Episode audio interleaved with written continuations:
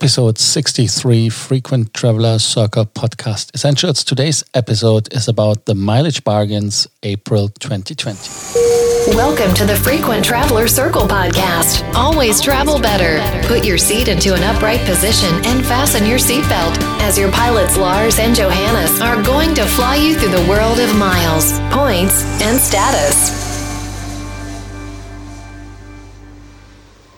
Mile bargains in April 2020. Yes, that is a topic we have to cover as Lufthansa announced them just in April on the 1st. And so we have to discuss about it uh, if it makes sense. Number one is it makes somehow sense as the um, booking period uh, is starting now, 1st of April to 30th of April, but the travel period for short trips is from 15th of May to the 30th of June.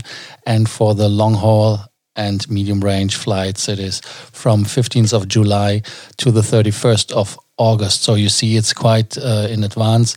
So we are in April, May, June, July. That's over three and a half months in the future. And we all do not know what is happening in the three months coming. But for that, um, they have some offers. And let's start with the business class offers with our inter-European. Those are available for 25,000 points instead of 50,000. Like always, we do not recommend to use them. There are locations like Riga, Tallinn, Linz, uh, London, Oslo. So kind of interesting, but like I said, it doesn't make sense to use them. More sense does it make to use them for a six hour flight to Dubai or to Baku a little bit shorter. 40,000 instead 70,000, 55,000 miles you have to pay when you want to come from the US to Europe or vice versa. That would be Chicago, Philadelphia, and Austin instead of 112,000, the 55,000. Buenos Aires, uh, Panama City, and Mexico City are on the list as well. If you want to come from Mexico or Panama, it's 60,000 instead of 127,000. And if you want to come from Buenos Aires, it's 70,000 instead of 142,000 miles. And uh, do not forget that you have to pay always the tax, which are approximately 500 ish euros and a little bit more. Swiss has some offers as well. That is a little bit more convenient as they are very sweet and short, long range in uh, business class.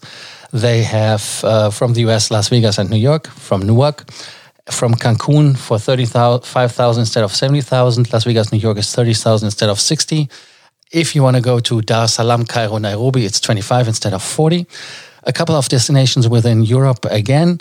In economy class, you can even fly to Singapore for 70,000 instead of 142,000. Bangkok is possible as well.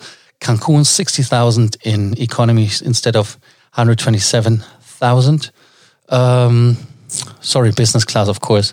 Um, so then you have 55,000 for Denver, Las Vegas, New York, Chicago, Boston in business class, 55 instead of 112. Other destinations would be Tel Aviv and Cairo, 40 instead of 70,000 miles, and a couple destinations for 25 instead of 50 within Europe. So decide wisely if you want to book them. And uh, we do not recommend to book it because nobody knows what's going to happen. The worst case scenario, in my opinion, is that you get the money and the points back. If you want to travel so much in future, just do it. Um, like I said, I have to repeat it like always, we do not recommend it. But if you have questions or any other comment, do not hesitate to contact us. We are happy to help you. And like always, do not forget to subscribe to our Frequent Traveler Circle podcast essentials. Thank you for listening to our podcast, Frequent Traveler Circle.